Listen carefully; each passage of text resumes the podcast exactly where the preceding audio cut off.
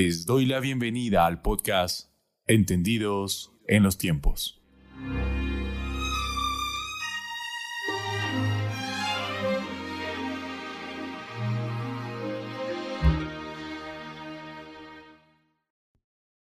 Muy buenos días a todos. Es un gusto para mí saludarlos nuevamente y darles la bienvenida a un nuevo estudio del libro de Juan. El día de hoy estudiaremos el capítulo 4, versículo 43 al 54, que es donde Jesús se encuentra con un centurión, un centurión romano. Y el título de este estudio o de este mensaje es Una fe que no desanima. Y poco a poco les voy a ir narrando o explicando por qué el nombre de este.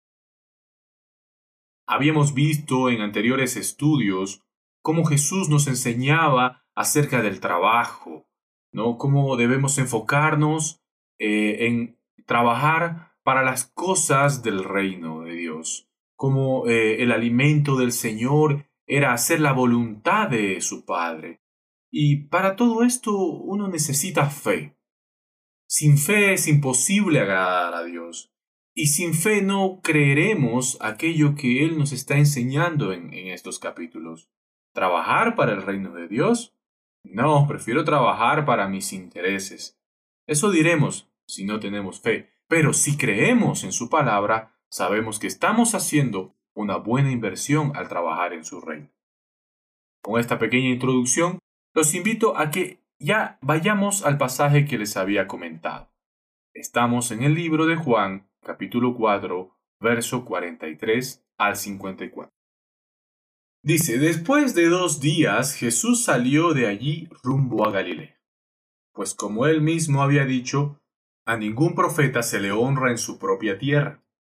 Cuando llegó a Galilea fue bien recibido por los galileos, pues estos habían visto personalmente todo lo que había hecho en Jerusalén después de la fiesta de la Pascua, ya que ellos habían estado también allí. Y volvió otra vez Jesús a Caná de Galilea, donde había convertido el agua en vino.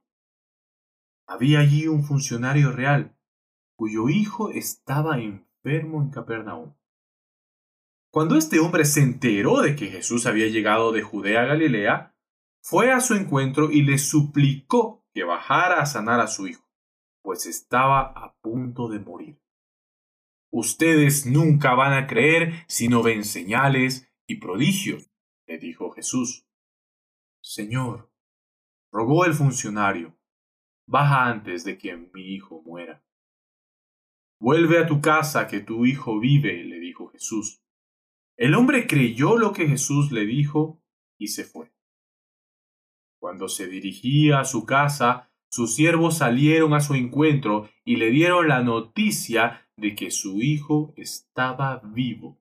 Cuando le preguntó a qué hora había comenzado su hijo a sentirse mejor, le contestaron, Ayer a la una de la tarde se quitó la fiebre. Entonces el padre se dio cuenta de que precisamente a esa hora Jesús le había dicho, Tu hijo vive. Así que creyó él con toda su familia.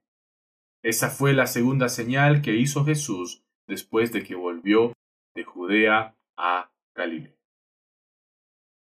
Bien, vamos a ver que en el verso 44 se refiere a algunas dificultades que tuvo Jesús durante su ministerio.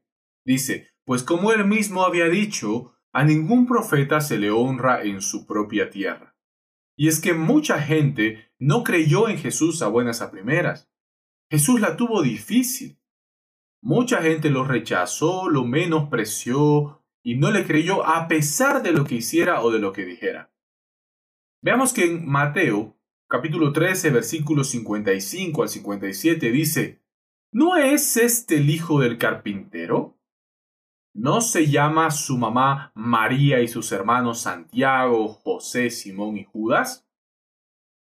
¿Acaso no están todas sus hermanas aquí con nosotros?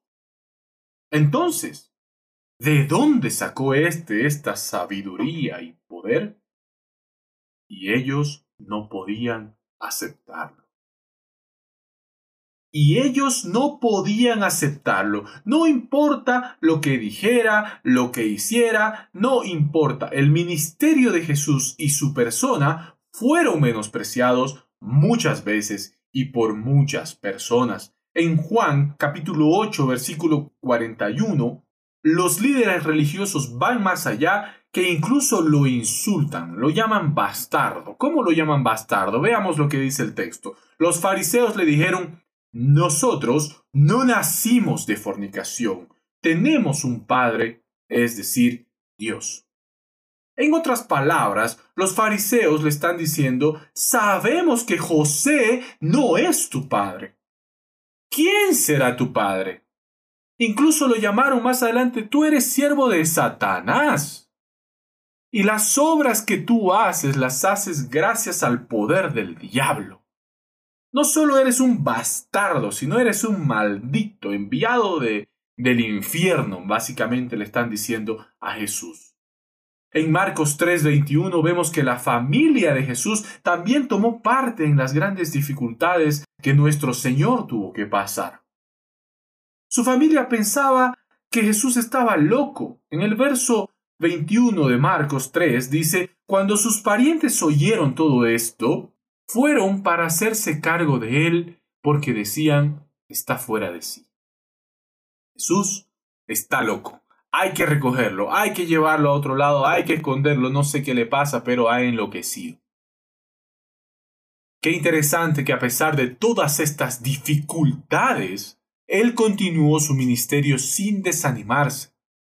De tal forma que en el camino se topó con gratas sorpresas en el verso 45.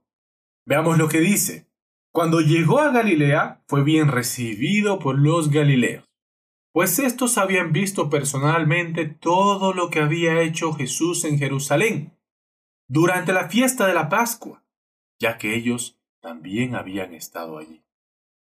Verso 46. Y volvió otra vez Jesús a Caná de Galilea, donde había convertido el agua en vino. Había allí un funcionario real cuyo hijo estaba enfermo. Cuando este hombre se enteró de que Jesús había llegado de Judea a Galilea, fue a su encuentro y le suplicó que bajara a sanar a su hijo, pues estaba a punto de morir. En estos versos la Biblia nos habla de un funcionario real, un hombre poderoso en la sociedad que le pide ayuda a Jesús. Veamos un poco del trasfondo de este hombre. Primero, era un oficial del rey Herodes, es decir, era un soldado de Roma. Roma, en esos momentos, era la nación más poderosa del mundo. Por lo tanto, para un romano, los judíos eran poca cosa. Eran objeto de su conquista. Quizás hasta los consideraban una raza inferior cómo un centurión romano se va a aproximar a un judío y además se va a aproximar necesitado de ayuda de un judío. Eso es impensable para el imperio romano, pues son poderosos, pues son la nación más poderosa, el ejército más fuerte que hay en ese momento en el mundo. Y los judíos, pues, poca cosa. Sin embargo, la Biblia además cuenta que este hombre vivía en Capernaum y que su hijo estaba enfermo. Imaginemos que este hombre probó de todo para sanar a su hijo. Rogó a todos sus dioses romanos porque tenían muchos. Rogó a los dioses griegos también porque eran la anticipación de los romanos. No funcionó eso, entonces contrató a los mejores médicos, pues era un hombre con poder económico. Y gastó el dinero sin medir para tratar de sanar a su hijo. ¿Qué harías tú si tu hijo estuviera enfermo? Si en esta pandemia, por ejemplo, que no respeta raza, edad ni posición social, llegara a afectar a un ser querido tuyo, ¿qué harías? Estoy seguro que todo lo que esté a tu alcance. Aun si fuera necesario endeudarte, me endeudo, pero quiero sanar. a mi ser querido. Esta era la misma actitud que tenía el centurión en ese momento, desesperación, por utilizar todo lo que está a su alcance, en sus fuerzas, para sanar a su hijo. Probablemente después de haber probado todo, este hombre escuchó acerca de Jesús. A pesar de que Jesús no quería que muchos lo, lo conozcan en ese momento, él tenía un bajo perfil o trataba de tener un bajo perfil, se difundió la voz y llegó a alguien el rumor. Dice que hay un judío que se llama Jesús, que puede sanar, que ha sanado a muchos, que ha hecho muchos milagros. Y por algún motivo el centurión decidió creer en él. Tal vez ya no tenía recursos. Ya acudió a todo, tal vez como nosotros muchas veces, cuando la última alternativa es Jesús. He probado todo, bueno, ya no me queda nada, entonces probaré con Jesús. Qué diferente fuera empezar buscando su ayuda primero. Bueno, el punto es que este hombre fue y buscó a Jesús. Del lugar donde él estaba, que era Capernaum, hasta donde estaba Jesús, eran 30 kilómetros de viaje. Entonces se iba a tomar 30 kilómetros para ver a Jesús. Quizás muchos le dijeron, eh, ¿cómo vas a ir a buscar a este judío? Estás loco. ¿Cómo crees que un judío, carpintero, bastardo, sin ningún poder económico, político, sin estilo, sin prestigio, te va a poder ayudar? Pero a pesar de todo eso, la desesperación y la fe de este hombre lo movieron a buscar a Jesús. A pesar de que haya gente en las calles que pueda decirnos a nosotros mismos, Dios no existe. Jesús no es real. Es una fantasía, es algo anticuado. Este hombre sabía que Jesús era real. Este hombre decidió creer que Jesús podía ayudarlo. Entonces, cuando el centurión se encuentra con Jesús, vemos en el verso 47 que le dice, Cuando este hombre se enteró de que Jesús había llegado de Judea a Galilea, fue a su encuentro y, atención acá, le suplicó.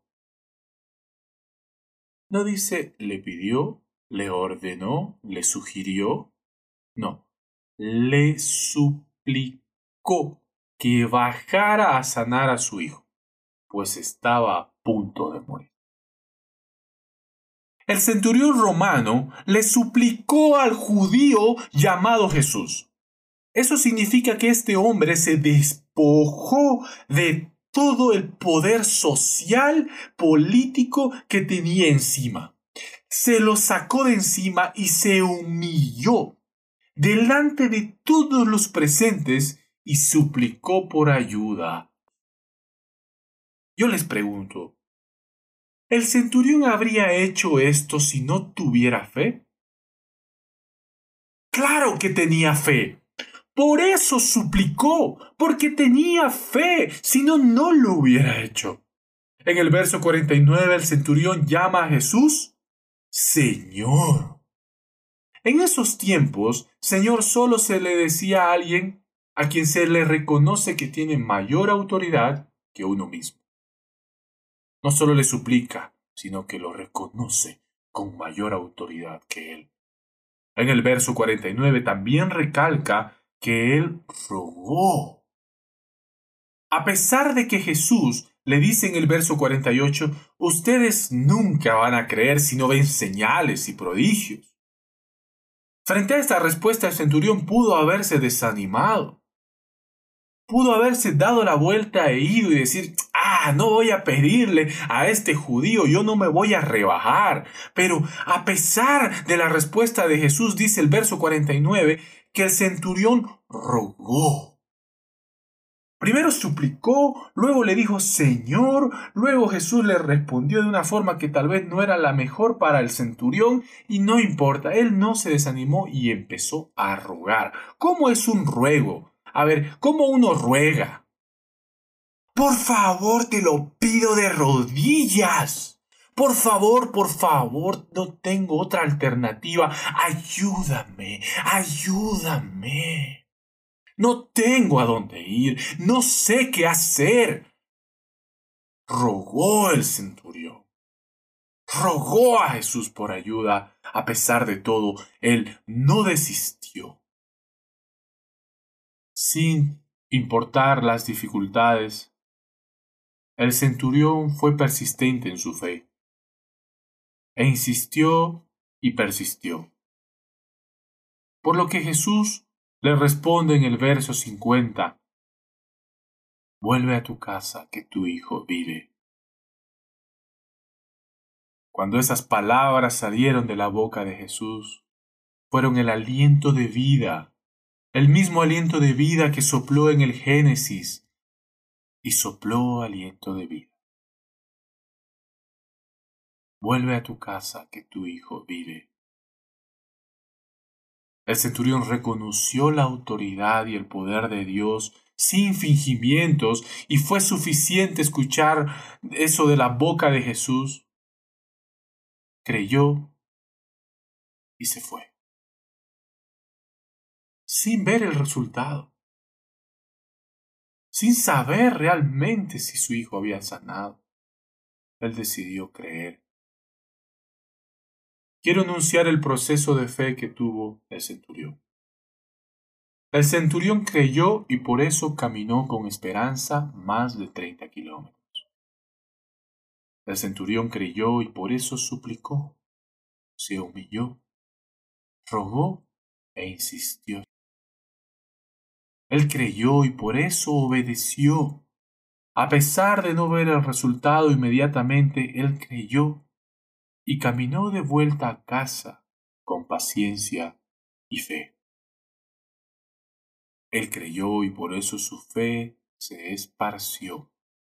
El verso 53 dice, así que él creyó con toda su familia. ¡Qué maravilla! He escuchado muchas veces, me ha pasado a mí mismo. Quiero que mi familia crea, quiero que mi familia entienda y comparta mi fe. Esta historia nos enseña que lo que se necesita es fe para que los demás también crean. Una fe coherente, que obra conforme a lo que cree. El centurión creyó y por eso glorificó a Dios. Siendo el centurión un hombre con autoridad en este mundo, se humilló delante de Jesús y lo llamó Señor, dando así testimonio del poder y de la autoridad de Jesús. Y es que este hombre creyó en Jesús y obró en coherencia a su fe sin importar los obstáculos. Por eso, y escúchame bien, este día yo quiero animarte a tener una fe que no desanima. A confiar en Dios a pesar de lo que diga la gente o de las circunstancias. Aunque la respuesta no sea la que esperamos. Confiamos e insistimos. No desanimamos. Aunque tengamos que cultivar paciencia porque no podemos ver la respuesta inmediatamente. Confiamos en que Dios cumplirá su palabra. Aunque haya distancia física y emocional entre las personas, no nos desanimamos. Confiamos en que el poder y el amor de Dios no tienen límites. Aunque parezca una locura obedecer a Dios, no nos desanimamos. Eso aprendemos del centurión y sobre todo de Jesús, que es nuestro mayor modelo.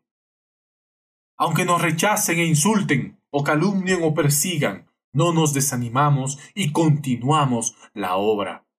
Porque el resultado de hacer la voluntad de Dios es el alimento que llena todo nuestro ser. Y no solo el nuestro, sino también el de aquellos que nos rodean. Por eso, hermanos, hoy los animo a tener una fe que no desanima. Gracias y hasta pronto.